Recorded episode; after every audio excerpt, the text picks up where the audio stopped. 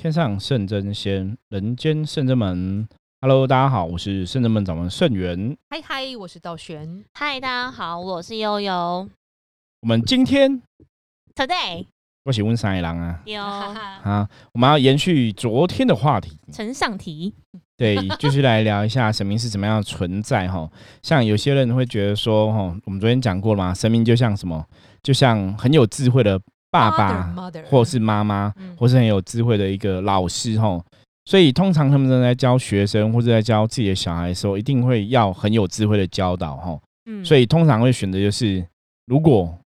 帮他捕鱼，不如怎样？教他怎么捕？对，教他怎么捕鱼吼。所以一定会去培养这个小朋友是可以独立自主去面对很多状况的吼。因为你要在存在，你要在人类社会生存，我们讲你要人类社会生存，基本上来讲真的是不容易啦哈。我们想想，大家应该在大家都从小到大，然后我们现在出社会工作，应该知道社会上工作是蛮辛苦的，真的很辛苦。像刚刚讲，以前小时候你可能小孩不会写那个数学作业，可能我们做父母就是。教他怎么去思考这个逻辑，怎么去引导出那个算式，然后带进去，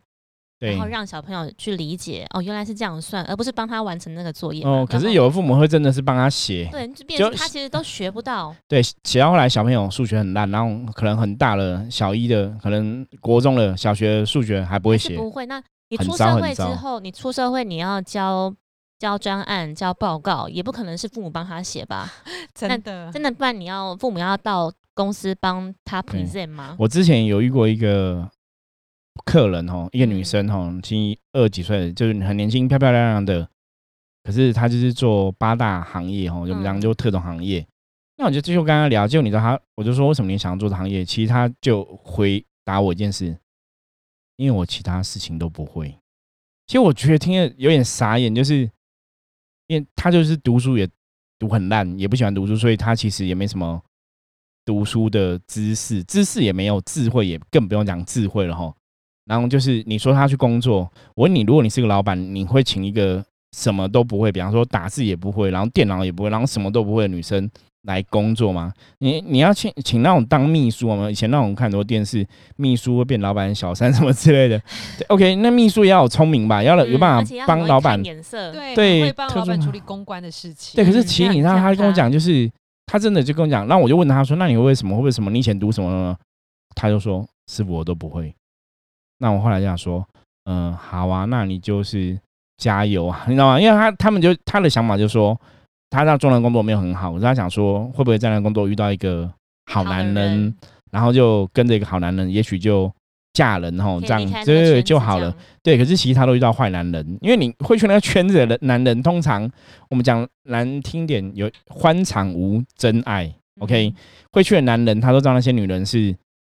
玩玩的，所以他怎么可能跟你把你真的当成另一半？就那种几率是电影才会演的啦，少数啦，少数，少数有少数可能有，可是我们真的遇到太多都是不幸福的哈。所以他来是因为当初也是想要问感情，就是有没有遇到好男人。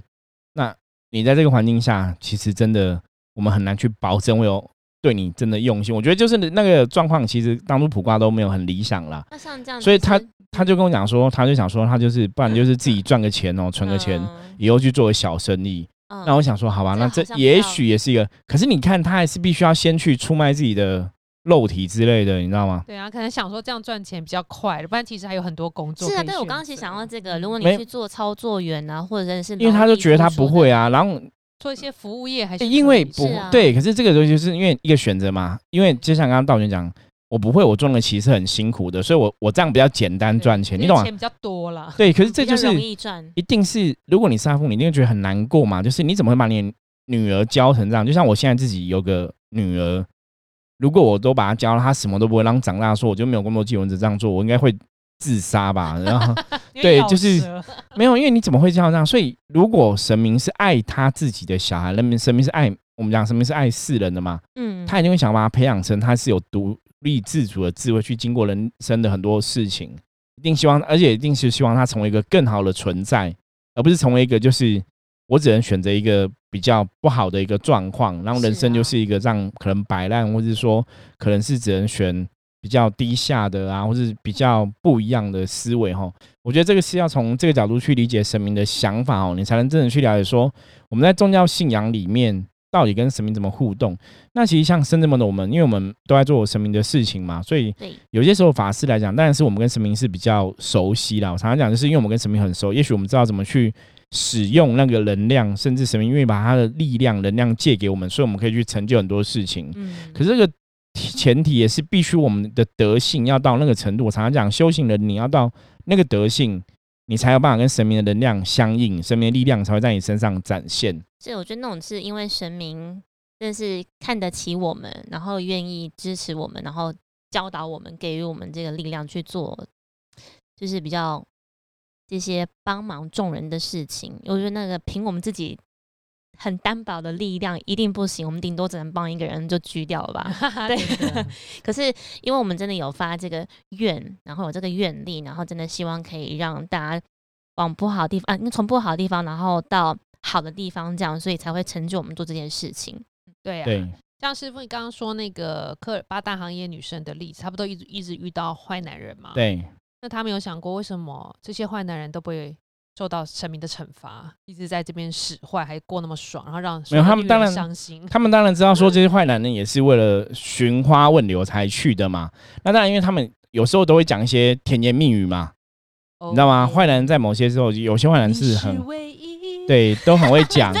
这样其实都在唱歌，然后，然后真的也也会，比方说，比方说，有的真的是被包养，就是也会给他钱用嘛，所以他们就愿意去相信。嗯那有的会知道说，其实你给我钱，你可能也给别人钱，有的会知道。那有的当然也会想说，独占，有没有？就像你只爱我一个，你只包养我一个这样子吼。嗯所以我觉得这个是，就是很多人我们都说，这就是可怜的傻女人这样就是一个子嘛愿。打一个愿挨啊。对，当当然是这个样子。可是其实就是说，如果你是个父母，你当然希望你的小孩子是有其他更多的工作能力，嗯，可以去选择自己的人生，而不是只有几个哦比较负面的选项而已嘛。哈我觉得这是一个最重要的判断，这样。是。嗯那我们刚刚其实刚刚道选讲到一个重点是，可能有些人可能也会讲说，那像师傅啊，或者是比如说我们在聊天过程当中，就会讲说我在什么地方，不像职场上会有遇到那种很恶的同事啊，或者是很坏的、很坏心的主管，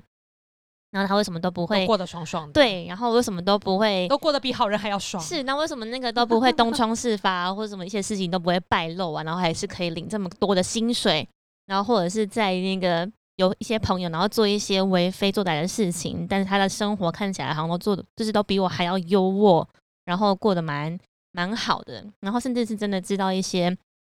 像坏人，看可能我们看新闻，都有一些坏人做一些不好非法的事情，那他们为什么还是可以好好的活在这个世界上，呼吸这个世界的空气？好，我们来听一下道玄的看法。法。像师傅有说过，但这有点深奥耶，就是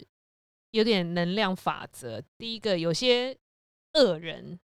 九世恶人，没 有？还有什么投胎九世？还有看那个济公吗？那个对，周周星驰星演的有一个，九世恶人，作威作福哎，每一世投胎都是大条的，而且钱用不完，然后还有人给他嗯使唤小、嗯小弟这样，因为他在心里就是觉得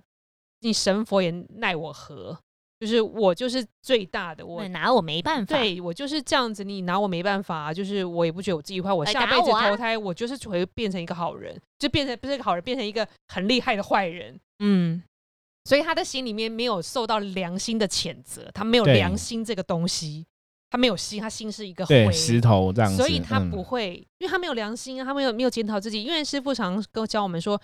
你通常是你做了坏事，你死的时候你会觉得有一个挂碍，就是你的良心觉得，哎，我之前杀一个，我三不五时会想起来，夜深人静的时候我会害怕，所以你这时候就会受到良心谴责，所以这能量会反弹到你身上。嗯，对对，所以但是因为那个九十二人他都没有觉得自己是 对，其实道玄讲的是一个重点，是你你真的，我们讲我们上一集有聊到哈，就是神明的世界是人类的意念、人类能量去创造出来的。所以如果这个人类他基本上来讲，坏人他真的不觉得他做的事情是坏事哦，嗯他自然就不会有良心的谴责嘛，哈，所以他这就可以逃过这个我们讲说一个负面能量的影响，哈。理论上是这样子啦，可是九四二人这种事情，基本上也只有存在电影里，因为现实生活中是很难发现发生这种事情哦。因为我曾经问过一些朋友说，如果你想，如果这个人他做了坏事，会不会怕被警察抓？其实大多数都会，然后嗯不然你干嘛逃都？会绕路啊，真的，不然就被逃逸发现。所以人类世界基本上来讲是没有是基，应该是真的没有九十二人这种状况了哈。所以你做事情，其实你还是会有恐惧，你还是会怕被警察抓，所以你还是知道那是坏事。所以自然人还是有坏的能量出现，会去吸引到一个坏的结果哈。对，所以有些人说坏人为什么都没有恶报哈？不是没有恶报，是真的时候未到哈。因为只要他内心里是有愧的话，内心是有所谓的内疚感，然后有愧的，有这个罪恶感，他早晚还是会被吞噬哦，只是时间的长短问题哈。那如果这个人有多重人格呢？比如说啊，我救了那些很另外一个人说，不要想太多，是他们欠你的。对，有可能啊，所以还是会这样，到底会不会受到谴责？这好复杂。没有多重人格就会是一个这个人，所以你看到多重人格就是我们讲精神病患嘛。那你看现实的法律上来讲，精神病患都是脱罪，对，通常都是无罪的嘛哈是不。是多重人格所以他的给他们一个缺口。对他们也有可能是卡因，这个要讲的话，又要从很多层面来角度了哈。但这是下一节，是不是？没有那个就是我们下一集可以来聊聊多重人格这个事情哦。我觉得这个话题还不错哦，写下来哈。对，多重人格跟卡因有有一点关联性，可是那个前提是我们必须要去定义到底什么叫卡因哈。因为多重人格那个是能量的一个能量的状况啦，那这能量真的可以好好来聊一聊。那我们先继续来谈今天刚刚聊到的，就是坏人为什么都不会得到惩罚呢？哦，那我觉得刚刚师傅讲的是说，对，就是有时候不是不报，是时候未到。我觉得那刚刚其实道玄有提到一个是，搞不好他真的就是他这个人就是没有良心，他不觉得他自己做的是错事。就像有些人他们就是在做一些随机杀人这件事情，他们觉得那是一个只是单纯一个行为。对对，对，可是我们讲过，对，这个世界是一个能量的世界嘛。嗯，你自己认知是叫自自我认知一个内能量嘛，还有一个是外能量的世界嘛，外的外在的认知看法哦。嗯。你说像随机杀人的事情，他们看到警察会不会躲，还是会躲啊，所以他也是知道那个其实是不能做的嘛哈。嗯，对，所以那你还是会受到一个外能量的制约，而且他即使杀的那个人的灵魂会怨恨他。对那个能量会反噬在他身上。所以。我觉得其实大家看的是，大家可能都会就那个认知，是觉得说这个人必须要，就是说要被依法可能去被他关起来啊，或者是要一个很明显的判刑。处对，可是我觉得像刚刚师傅讲那个是，他其实已经内心已经被被吞噬，被黑暗吞噬。我觉得那其实是更更折磨他吗，对更折磨、更可怕的。对，你看像之前有个很有名的新闻案例，李宗瑞先生，大家应该有印象哦，他就是性侵很多朋友这样子吼。那他以前应该是也觉得他没什么啊、这就是男欢女爱啊，我这样子也是没有什么，他也不觉得这是，也许他也不觉得这是个罪吧，哈。嗯，嗯可是为什么事情后后来会发生？是因为你还是怎样受到伤害的对方，你必须要提出来。我们讲说，之前道玄有讲到说，能量法则是里面，我们以前也在教各位学生、各位朋友哈，能量法则里面就是能量是要驱使的。所以如果今天你是受害者，你还是要去怎样？你要去告他，或是你要提出来，那人家才知道说他是加害者，那个能量才会运作去让他去得偿他应该要得偿的一个报应或是代价这样子哦。可是如果说都没有人出来，你都不晓得他犯罪的话，那他当然不会得到坏报嘛。对啊，嗯所以他因为他做那个事情，让很多女生难以启齿。但我觉得还是有一些很勇敢的女生站出来拍手，她是嗯第一个发声的人，其实后面会很多人跟进。嗯那现在各资法的保护，其实都会把你们保护的好好的。嗯对，只是还是要就提出来这样子。对，因为能量法则里面来讲，你一定要说出你的想法，神明的世界，他们才那个能量才会转动哦。对，那当然，像刚刚悠悠也分享到说，比方说有些是真的可能，比方说有些是酸民啊，有些是做坏事啊，那为什么他们没办法受到立刻的惩罚哈？因为或者公司有一些小人的伤害啊等等的，因为这些事情其实有时候它真的牵扯能量的状况里面来讲的话，就是有些时候人就是要去经历这些挫折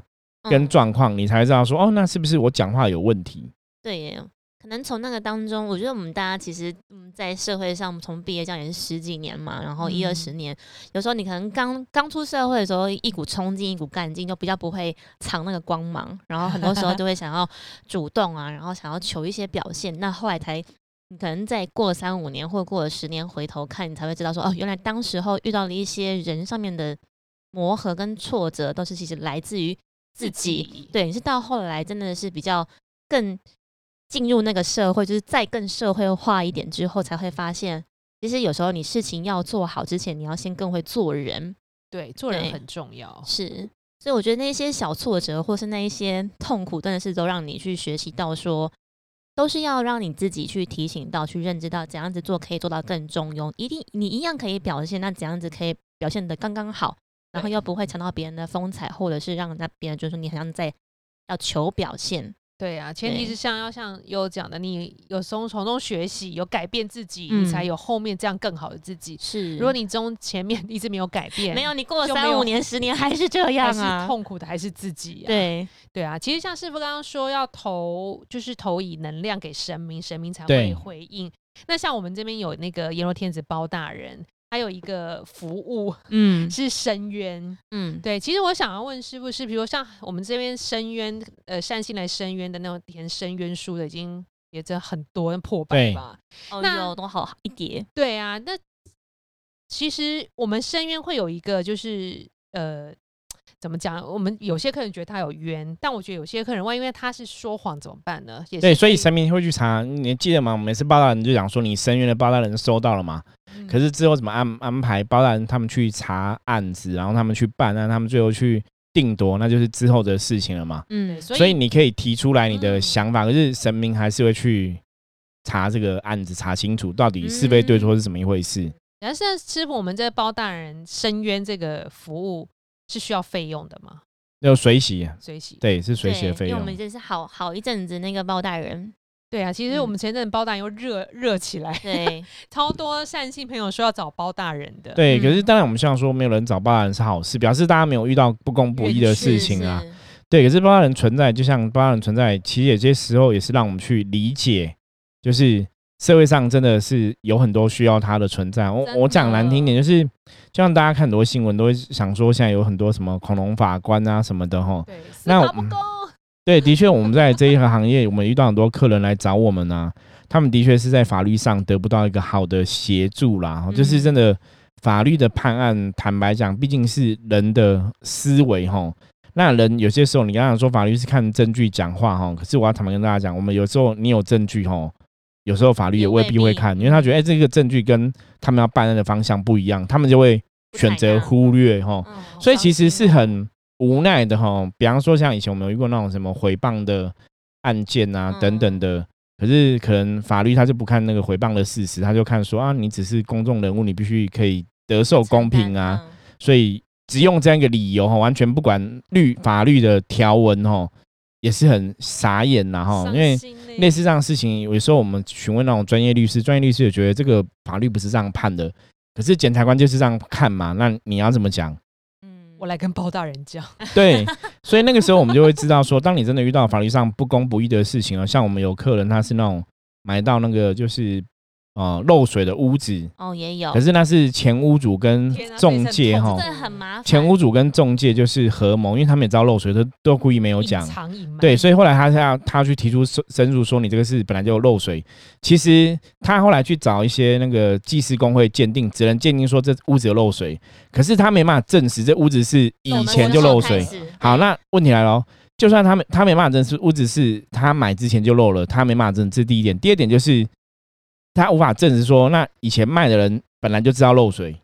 也没办法证实，因为以前卖的人说我不知道，我不知道，那怎么办只？要回他不知道就可以了。对啊，你没有证据，就就是所以变说在证据上面来讲，你没办法提供到这个这么清楚的证据，其实你就是认赔。嗯，所以客人来是觉得很可怜，就是觉得法律不公嘛，因为他们买了进去就漏水，这表示本来就有漏水嘛。对，那你能讲什么就很难讲，说什么包大人存在很重要哦。所以这个东西其实大家在现在这个社会来讲，其实真的常常遇到这些事情。我们讲说坏人不是不报了，是真的时候未到。那师傅，那像刚刚这些案例，比如说他遇到司法不公，那事实上是他们就是才是正确的，才是对的，遭受了这个欺压。那如果他来找包大人澄清，那招包大人就审案，觉得嗯没错，这个天理昭昭哈，你是正确的。那他会借由什么样的方法还他们一个公道呢？对，那当然在有形的，你说有形的法律上面来讲，已经可能已经呃，不管是列不起诉或者怎么样，或是判刑了，他就已经确定了嘛，你没办法再去反驳了嘛。所以神明通常透过无形的角度来还这个公道哈。那这个公道有可能是什么？比方说他可能因为这个事情，他可能损失了五十万好了，嗯，神明可能保他工作顺利，他可能从别的地方赚了六十万回来，哇对，那可能就是去这样子，对，嗯所以很多时候你不要只斟酌在那个事事件的当下那个点，或者说不要执着说这个业那个，比如说当事人有没有受到惩罚，那其实是嗯。神明还给你，是你个人的东对西变好。那当然这个事情你要看更深远一点，是不是也在跟告诉当事人说，那为什么你当初买房子的时候你没有再更谨慎小心，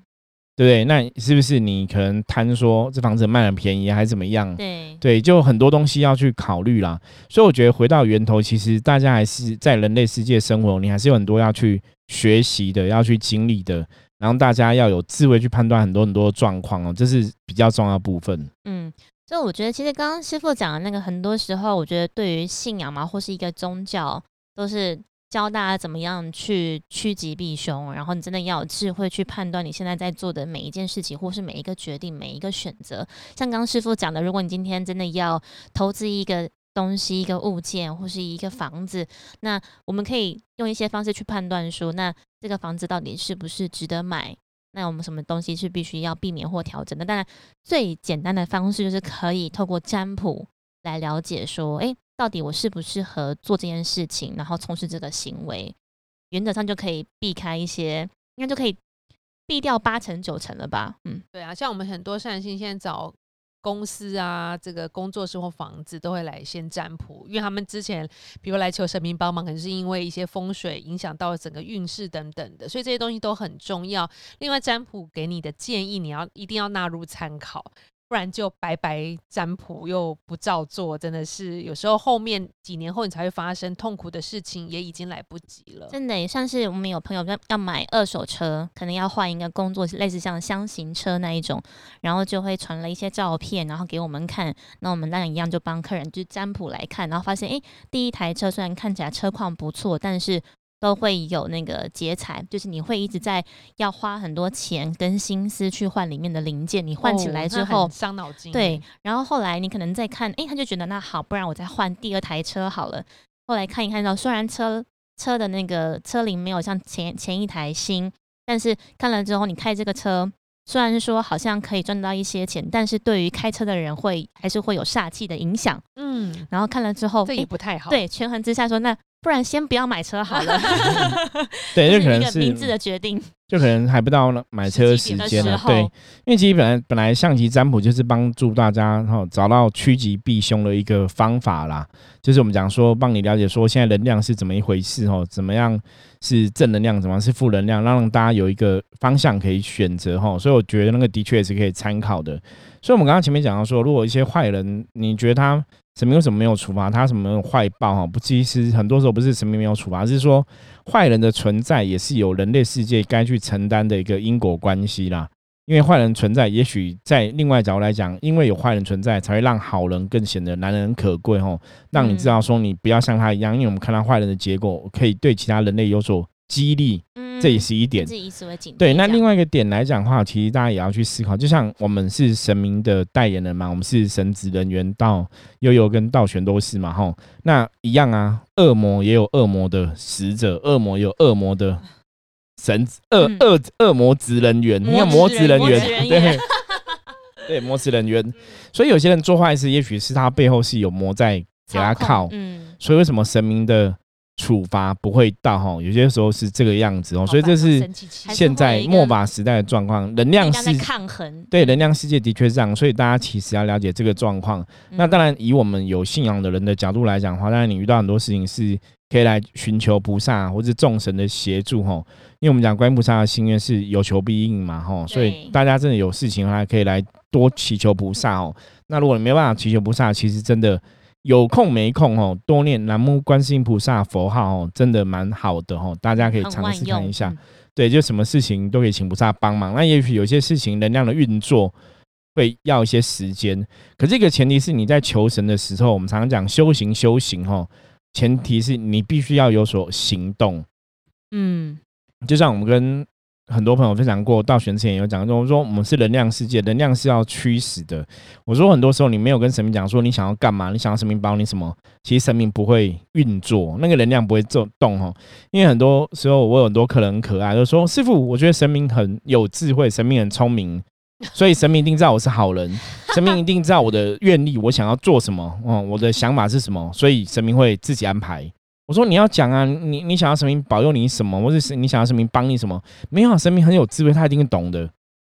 我说我说神明不会懂，OK？不会干涉干预这些。对，这个我们之前有用电脑的例子来举例过哈。你没有输入指令给电脑哈，电脑其实他就不晓得它运作什么程式，它要跑什么哈。对，帮我对他电脑发呆，他就帮我采购完我所有想网购的。对，可能还是要去点选。对你还是要点选，你还是按，你还是要对对对对。大家这应该听得懂吗？就是你一定要有所吼意念发出去吼，很多东西才会跟着转动吼。能量世界尤其是这样子，你要有个念头、个想法出去，那个能量才会跟着转动。所以如果你没有想法、念头出去，你想说神明会帮我，神明帮我，你想神明不知道你的需求什么，他也不晓得从何帮忙起哦。这是一个非常重要的观念，大家要能够了解。对所以我觉得这两集讲这个有点深奥又复杂的话题，希望大家不会听到睡着或者是跳过。对啊，我觉得可能你们要多听几次，我们常常听 podcast 节目，这样一点一点的听就会理解。因为像，毕竟我们也是听师傅这样。叨叨叨 念了十几年，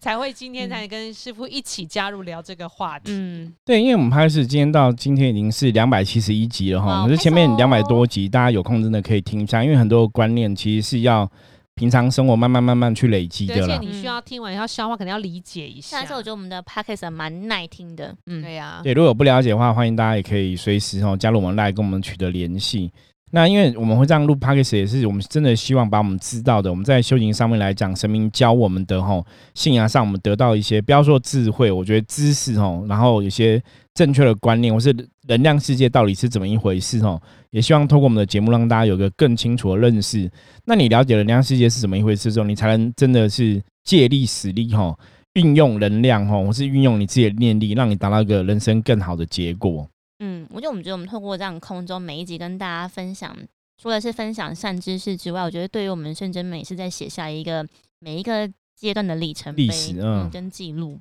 好像每天写日记一样。对，所以我们写了两百七十一集了，哦，还是会继续写下去。我们录这个 应该不是，不不吗？对，不太一样。对，我们是声音的那个哈，对，可是。也是希望大家有任何问题都可以随时提出来啦，因为我们今天这两集讲的其实是有很多朋友会问到我们的问题哦，所以我们才能再透过节目来跟大家分享哦，然后去告诉大家说这个内容是怎么一回事，或是神明到底是怎么个存在哈，在神明的世界里面，在能量的世界里面，你要怎么去看这个状况啊？这是也是希望哈，也可以解答大家的疑惑。那如果你有相关的任何问题的话，不了解的话，也欢迎大家可以加入圣真门的赖哈。你只要在那个赖的官方账号里面搜寻“圣真门”三个字哈，就可以看到我们的账号了哈。神圣的圣，真假的真哈，道门的门哈，法门的门哈。好，那我们今天节目就到这里哦。如果还是有任何问题不了解的话，欢迎大家哈搜寻我们，然后加入我们 Live 上线上可以提出来，我们就会在各位的来讯节目中再来为你说明喽。我是圣人们掌门圣元，我是道玄，我是悠悠，我们下次见，拜拜，拜拜。